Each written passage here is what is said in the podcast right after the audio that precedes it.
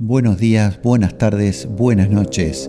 Con ustedes Verónica Santa Cruz y quien les habla, Axel O'Brien, en esto que hemos llamado Si se enteran, nos detienen. Comencemos ya. Mindfulness, también llamado atención plena o conciencia plena, consiste en estar atento de manera intencional a lo que hacemos, sin juzgar, apegarse o rechazar en alguna forma la experiencia. Es una práctica basada en la meditación vipassana. Consiste en prestar atención desapasionada a los pensamientos, las emociones, las sensaciones corporales y al ambiente circundante, sin juzgar si son adecuados o no. La atención se enfoca en lo que se percibe, sin preocuparse por problemas, por sus causas y consecuencias, ni buscar soluciones. John Kabat-Zinn diseñó un programa llamado Mindfulness Based Stress Reduction, MBSR, reducción del estrés basado en la atención plena, a partir del cual se difundió fuera de su contexto religioso original. El origen del nombre mindfulness es un antiguo sinónimo en inglés de attention estuvo en desuso hasta 1881, cuando un magistrado británico destinado en Ceilán, llamado Thomas Williams David, lo recuperó como traducción aproximada del concepto budista que en la lengua litúrgica pali se llama sati, memoria del presente, que describe una de las siete facetas de la iluminación. Casi un siglo más tarde, en la década de 1970, John Kabat-Zinn le eligió para nombrar la meditación en su programa, con el objeto de salvar las reticencias existentes en ese tiempo hacia la mística oriental, dándole el significado actual, conciencia que surge al prestar atención con el propósito enfocado en el momento presente y sin juzgar. Muy buenos días, muy buenas tardes, muy buenas noches a todos. Me acuerdo el día que me hicieron la siguiente pregunta. ¿Cuánto tiempo estás en el presente? Me quedé helado me acuerdo lo que respondí. Nada. Estoy muy poco. Mi mente siempre juega a saltar entre el pasado y el futuro, entre el futuro y el pasado, pero siempre saltándose el presente. Ese día me di cuenta que no estaba viviendo lo que estaba pasando sino un recuerdo o una proyección de ese presente? Esa pregunta me la hizo Verónica Santa Cruz. Muy buenas tardes, días, tardes, noches, Vero. Bueno, muy buenas noches, días, tardes. No sé el horario que van a escuchar este podcast. Y así que fui yo quien te hizo esa pregunta. Sí, y me arruinaste o me bendeciste la vida, todavía no sé. Ese día empezamos a indagar en lo que era el mindfulness. Este, creo que ella ya me jugó con trampa porque ya sabía un poquito más que yo del tema. Yo era un neófito total, no sabía ni de qué me estaba hablando. Y ese día empecé a investigar un poquito más. Siempre me había llamado la atención la práctica de la meditación, siempre la había visto como algo inalcanzable, aquello que yo nunca iba a poder hacer. No soy tibetano, no vivo en las montañas y no visto túnica naranja. Entonces para mí era una cosa que estaba fuera de mi alcance, ¿no? que no tenía la capacidad de hacerlo, que no iba a poder hacerlo. Y descubrí el mindfulness simplemente por esa pregunta que me hizo una tarde y descubrí que el mindfulness está al alcance de cualquiera, de cualquiera que quiera hacerlo. Bueno, ¿qué es el mindfulness? Y bueno, ahí un poco tratamos de definirlo al principio, pero es esto de poder estar presentes con nuestra mente en el cuerpo, en lo que sucede en ese instante, teniendo la conciencia, justamente la conciencia plena, instante a instante. Porque según los budistas, eh, una tradición que, bueno, admiro mucho, eh, lo que existe es un eterno presente. Nosotros podemos vivir en un eterno presente si logramos estar conectados en conciencia con ese instante. Me acuerdo que comencé a investigar un poco más del tema. Me compré un libro de mindfulness. ¿Te acordás el nombre? No, pero por suerte vos lo tenés anotado. sí. Eh, el libro es eh, Mindfulness, la meditación científica de Martín Reynoso, con un prólogo y edición de Facundo Manes. Exactamente. Bueno, justamente lo que me, llamó la atención, porque yo soy muy analítico, muy científico, entre comillas, ¿no? Eh, soy muy terrenal, por decirlo de alguna manera, que detrás de la meditación mindfulness había una meditación científica. ¿Qué quiere decir eso? Que hay un método científico detrás. Y investigando, investigando sobre el mindfulness, descubrí que este señor, este, perdón que lo busque, eh, ya se los digo, John Kabat-Zinn, el inventor de todo esto, se había ido al Tíbet, lo que yo no hice, y dijo, vamos a investigar la meditación desde otro punto de vista, desde el punto de vista científico. ¿Qué pasa en nuestro ser cuando meditamos? ¿Qué pasa en los Tíbet, en el Tíbet con los monjes, con los monjes budistas cuando meditan? ¿Sí? ¿Realmente es sarasa? ¿Es todo verso? ¿Es un placebo? ¿O realmente hay un cambio neuronal?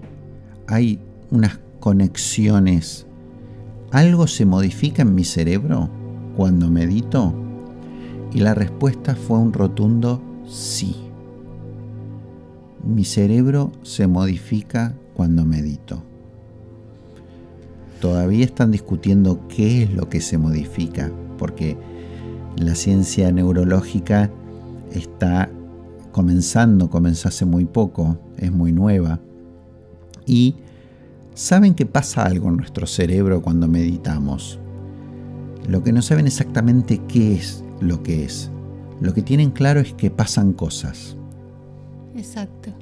Sí, a mí algo que me, apasionó de esto eh, es que yo antes de, de conocer estas prácticas, sentía como que estaba ya todo preestablecido. Que es como que Mm, yo no tenía demasiadas posibilidades de elección. Y a partir de conocer esta práctica y de escuchar este, a los meditadores y a los, bueno, los lamas, monjes que hablan sobre esto, eh, una de las cosas que nos dicen es que nosotros tenemos la posibilidad de cambiar a partir de una conciencia podemos cambiar causas y condiciones. Es decir, para que exista un suceso hay causas y condiciones. Las cuestiones no están dadas y, son inamovibles. Se pueden modificar, se pueden cambiar. Podemos llegar a cambiar nuestros pensamientos, nuestras formas de, manejarnos, nuestras conductas, si las hacemos conscientes y por ejemplo decimos no, eh, no está bien cómo actué en ese momento, no quiero volver a hacer eso, tomamos esa conciencia y bueno, y vamos pudiendo modificar, por ejemplo, una conducta. Y eso eh, es para mí algo fundamental, porque entonces estamos pudiendo tener eh, decisión sobre nuestro futuro también.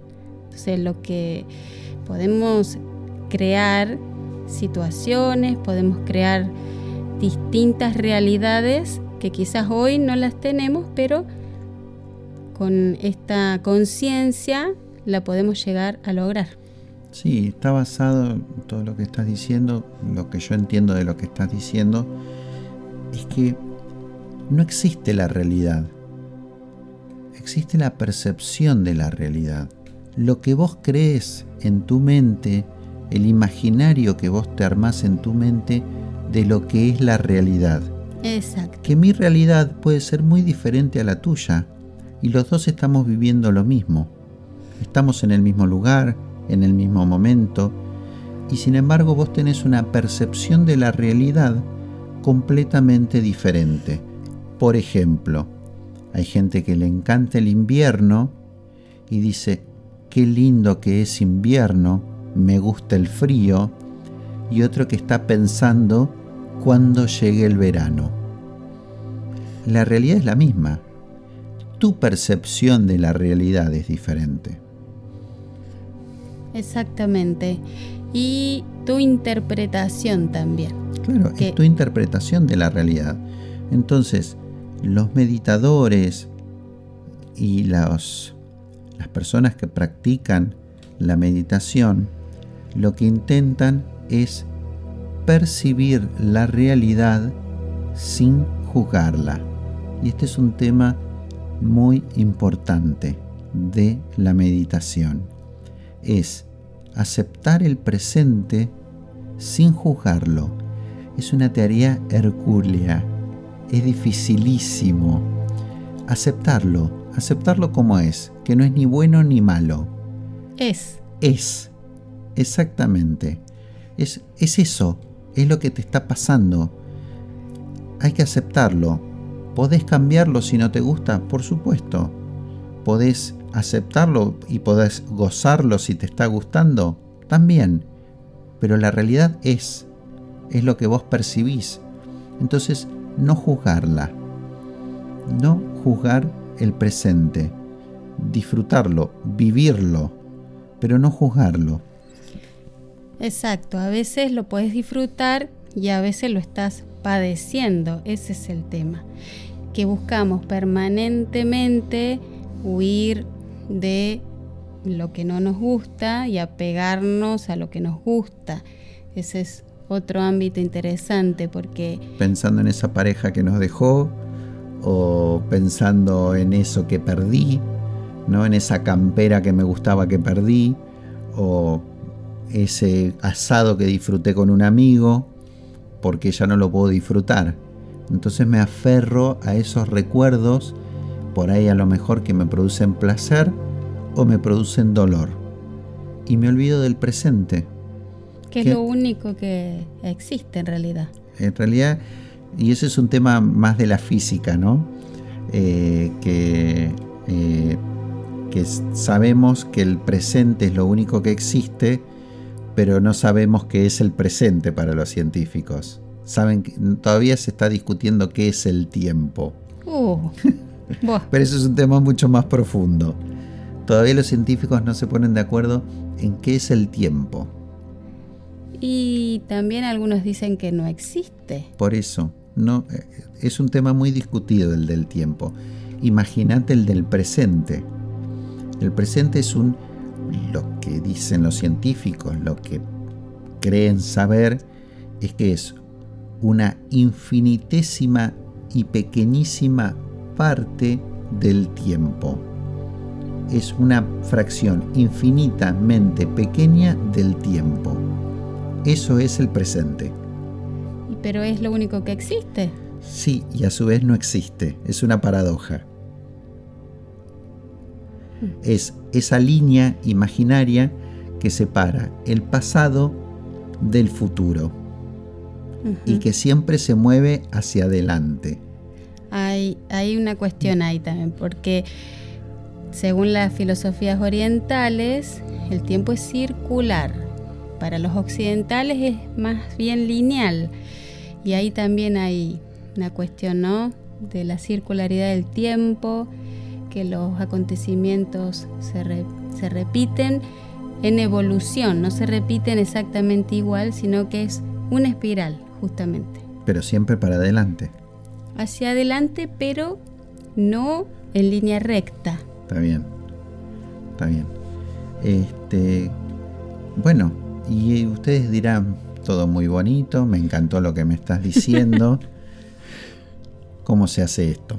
Tengo que hacer la vertical. Tengo que hacer la vuelta a carnero. No, lo increíble del mindfulness es que uno lo puede practicar en su casa. Este, yo lo veía muy difícil a esto del practicar el mindfulness o la meditación porque lo veía muy difícil en el sentido de ir a un templo o ir a un centro de meditación, verme con gente que yo no conozco, desnudarme, entre comillas, desnudarme el alma, ¿no? Desnudar el ser frente a gente que no conozco, eso me daba un poquito de vergüenza o de prejuicio, ¿no? Y el mindfulness es todo lo contrario el mindfulness puede ir a un lugar a practicarlo con más gente si lo deseo, si lo quiero compartir, pero también lo puedes hacer vos solo en tu casa, ¿no? En la soledad de tu habitación, en la soledad de tu auto, en la soledad de tu oficina. Lo puedes practicar en el trabajo, en tu casa, en el auto, en una plaza. Yo ya lo he practicado en varios lugares. Lo he practicado en el auto, lo he practicado en una plaza, lo he practicado en mi casa, obviamente, en distintos lugares de mi casa. Eh, ¿Dónde más lo he practicado? Exacto, lo interesante de esto es que en el momento que uno tenga un ratito, lo puede hacer. Eh, es una vuelta al cuerpo, una conexión con el cuerpo, una conexión con la respiración. Eh, vamos a, justamente tenemos preparado una... Una sorpresa. Una sorpresa al final. Algo que quería decir, Axel, disculpa, es que lo que tiene el mindfulness es que justamente es esa práctica tomada, sí, desde el budismo, pero sin todo lo que implica eh, la parte, digamos, que ya... Religiosa. Claro, o espiritual. Digamos como que ahí cada uno o cada una ve hasta dónde, ¿no? Porque ahí ya son cuestiones más personales, creo yo. Una cuestión es la técnica en sí, que sabemos que tiene sus efectos positivos, benéficos, que ya están comprobados. Y otra cuestión es si uno, una quiere tomar esa práctica hacia un, digamos, un recorrido espiritual. Ya, es decir, sería una vía que se decide, pero que puede estar o no relacionada con el mindfulness. Sí, exactamente. Lo que me, como dije hace un rato cuando empezamos el programa, lo que me gustó del mindfulness era esa meditación científica, ¿no? Era desvestir a la meditación de toda la carga religiosa y de todas esas creencias, ¿no? Eh, emocionales que tiene eh, el budismo o otro tipo de religión. Era desnudar eh, la meditación y solo dejar la parte técnica de la meditación. El conectar con uno mismo, conectar con la respiración, cosa que no hemos dicho hasta ahora, y simplemente meditar, sin toda esa carga religiosa social. Claro, quiero decir algo, Axel. Por ahí eh, tiene que ver con algo, un aspecto, digamos, que tiene que ver con lo espiritual. Porque el budismo está en, una línea muy fina entre que algunos dicen que es una religión y otros dicen que no la es. Porque ellos justamente Em, justamente em, a través de estas técnicas conectan, como vos acabas de decir, con el ser, con el propio ser, a través de la respiración y demás. Aparentemente ese ser, según el budismo, es un ser de luz, un ser, bueno, que está conectado con la fuente o como le quieran llamar, eh, con la iluminación, con el despertar, eh, como que estaría dentro de cada quien. Es decir, no está afuera, no hay un Dios afuera, sino está adentro de cada ser. Y lo que se busca es la verdad, es la verdad de la, de la realidad y el despertar. La iluminación que llaman, a la que le llaman los budistas es el despertar. Alcanzar el nirvana. Es al, al Buda se le llama el despierto. Ya no está en esa fantasía que, que muchas personas estamos creyendo conceptos, prejuicios y una serie de cosas, sino que están despiertos y ese, con ese despertar justamente llegan a un nivel, mm, digamos, podría decirse, superior de conciencia. Eso lo explico como para que se entienda un poquito también de dónde viene, ¿no? Sí, sí, claro. Está muy bien el contexto de dónde viene esto de la meditación. Nosotros no pretendemos que ustedes, vuelvo a repetir, vayan al Tíbet como yo creía que había que hacerlo. O lleguen al, al, al nirvana. Sí, se rasuren la cabeza y se pongan una tónica naranja gracias a Dios la meditación mindfulness, que creo que es una buena puerta de entrada a la meditación, no requiere que estemos tres horas quietos en un lugar para alcanzar la sabiduría. El mindfulness no busca eso. Eh, la conciencia plena, que es la traducción que se le da al castellano de la, del mindfulness, ¿no? A mí me gusta más llamarle mente plena, es educar a tu cerebro para que esté en el presente. Enseñarle a tu cerebro a estar en el presente. Eso que tanto nos cuesta. Eso que nuestro cerebro no le gusta. A nuestro, nuestro cerebro le gusta estar en el pasado o en el futuro. No sé por qué fantasea a través del futuro, por ejemplo. La mente fantasea muchísimo y el presente a veces no es lo que queremos. Y bueno, por eso, por eso eh, lo que se hace en las meditaciones, por ejemplo, esta que se nombró al principio, la meditación vipassana, tiene que ver con eso, con estar en el presente, ver lo que hay en la realidad, tener aceptación de esa situación y desde ahí comenzar a moverse, no desde esa fantasía, esa película que hace la mente sola muchas veces, porque justamente al no tener la práctica de traerla de nuevo, fantasea muchísimo. Y en realidad creo que es mucho más, eh, ¿cómo diré? mucho mejor, mucho más efectiva las acciones son mucho más efectivas cuando estás parado, parada en tu realidad. ¿no? Sí.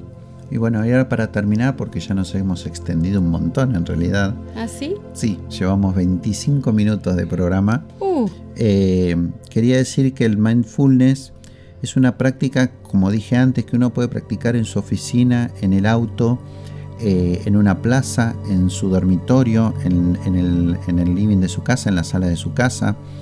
Puede practicarla donde quiera, sentado en una silla, acostado, eh, sentado en el suelo. Eh, puede practicarlo de distintas maneras. Tiene libertad y eso está bueno. ¿Cuánto tiempo me lleva? Miren, yo lo único que les puedo decir es que hay meditaciones guiadas para ingresar a este mundo que si uno pone en YouTube mindfulness, por ejemplo, meditación guiada de 5 minutos, hay para ser dulce y son cinco minutos. No me vengan con el cuento de que no tienen cinco minutos para hacer una meditación cuando estás una hora mirando un noticiero que lo único que hace es llenarte de negatividad. Apaga la tele, busca en YouTube una meditación de 5 minutos, 10 minutos, 15 minutos y hacela. Uno tiene que priorizar las cosas en su vida, ¿no? Muchas veces no es que no tenemos tiempo, es que muchas veces no sabemos priorizar nuestras necesidades. Y bueno, hay también, para terminar, quería decir que también hay aplicaciones para instalarse en el celular. Yo había instalado en un momento una aplicación que se llama Siente, que todos los días tiene como un plan, que todos los días te va enseñando a meditar, y todos los días te enseña una, una cosita más, un pasito más. Te va ingresando en, un, en una cosa más, ¿no? Entonces te va guiando a que vos domines esta técnica de meditación. Vos habías instalado una aplicación que se llamaba Calm. Calm. Sí. Que es, dicen que es la mejor aplicación que hay para esto del mindfulness y la meditación. Sí. Tiene... Es muy linda. Es muy, es muy linda en sí la aplicación. Esa tiene un costo. Sí, Siente también. Lo que pasa es que Siente tiene un costo muy inferior al de Calm. Sí. Pero si ustedes no quieren gastar dinero y quieren incursionar en esto que es Mindfulness, vuelvo a repetir.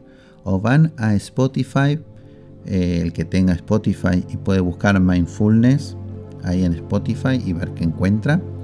También hay músicas para ponerse de fondo para meditar o eh, meditaciones guiadas. Yo ahora con Spotify estoy siguiendo una chica. Ahora les digo, dentro de Spotify. Mientras vos buscás, yo les, les quiero hablar de algo. Las meditaciones pueden ser de distinto orden, ¿no? Eh, por ejemplo, podemos tener una meditación que es el cuerpo y la respiración hay otras meditaciones que son tener conciencia de las sensaciones.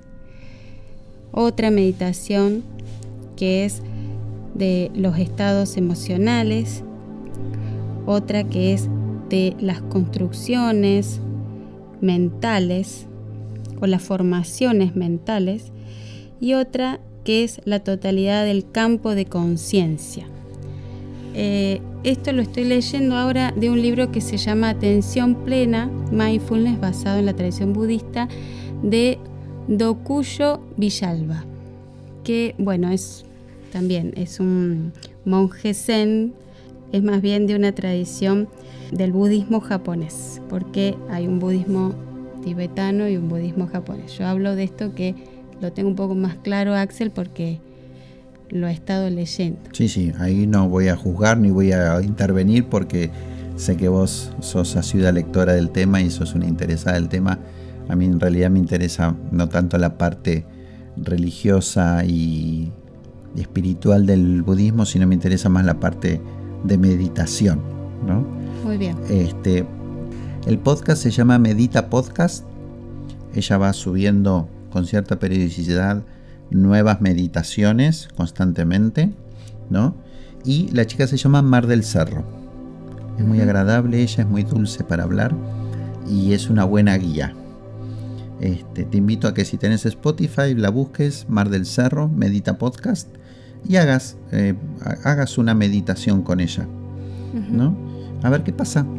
Eh, y ahora para despedirnos, los vamos a dejar con una meditación de estas que yo les decía que pueden buscar en YouTube de 5 minutos. Y la autora era, ¿te acordás? La autora es Carmen Mora. Es una meditación de sí, de 5 minutos en, eh, bueno, no, es en español. Iba a decirles un chiste que era en sánscrito. Pero no, no, es en idioma español. Así que le dejamos ese regalito para ver si se animan a los que nunca lo hicieron, se animen a empezar. Y para que vean que esto no es ciencia ficción, que no es algo inalcanzable eh, y que son cinco minutos. Si escucharon hasta acá, sigan cinco minutitos más y hagan la meditación. Nos vemos el próximo podcast. Hasta chau. Nos vemos, que estén muy bien. Gracias. Elige una postura cómoda sentado en una silla en el suelo, con la espalda recta sin forzar, sin intentar conseguir nada en particular, sin ningún otro motivo que el de estar presente en el ahora, manteniendo unos momentos de conciencia. Una vez adoptada la postura, intenta mantenerla. Te invito a cerrar los ojos aunque no es necesario. Puedes notar tu cuerpo desde dentro, la forma de tu cuerpo, el peso, el tacto. Permítete tener una curiosidad sobre tu cuerpo, las sensaciones de tu cuerpo, la conexión con el suelo o la silla.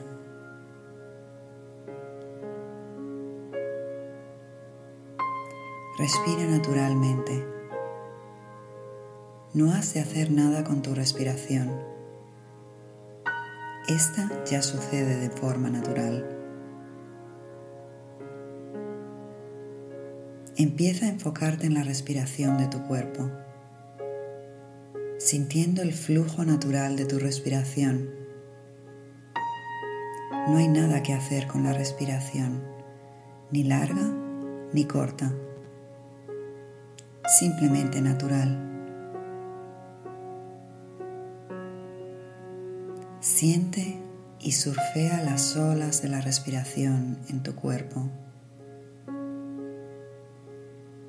Inspira, expira.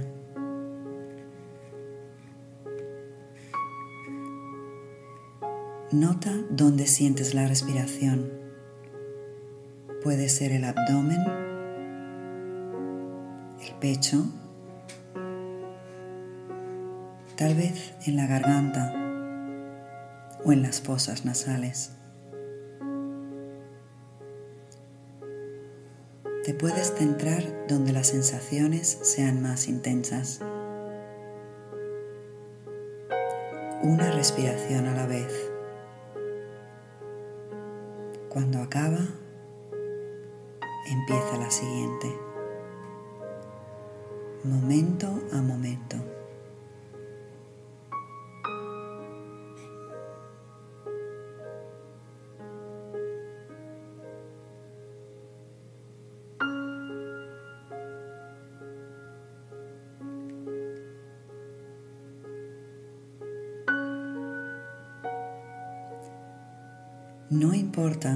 Tiempo lleves meditando, la mente tiene vida propia y puede que empiece a opinar sobre esta experiencia o a distraerse con otras cosas. Y de momento has perdido el contacto con la respiración. Si esto pasa, no es un problema, es un proceso natural. Es la naturaleza de la mente. Toma conciencia de que tu mente se ha distraído y con suavidad redirige tu atención a la respiración.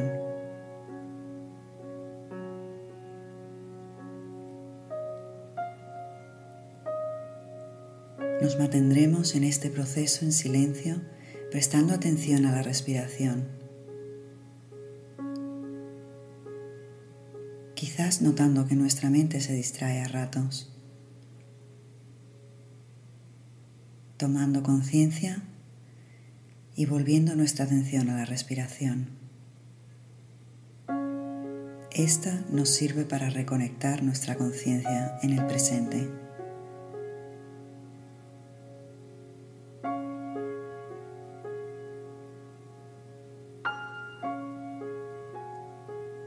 Intenta ser muy gentil contigo mismo en el proceso. Si tu mente se distrae 10, 20, 100 veces, toma conciencia de dónde está tu mente estas 100 veces y reconecta con la respiración, sin juzgar, sin culpar, sin forzar, sin agenda, simplemente volviendo al presente. A esta respiración a sostener este momento.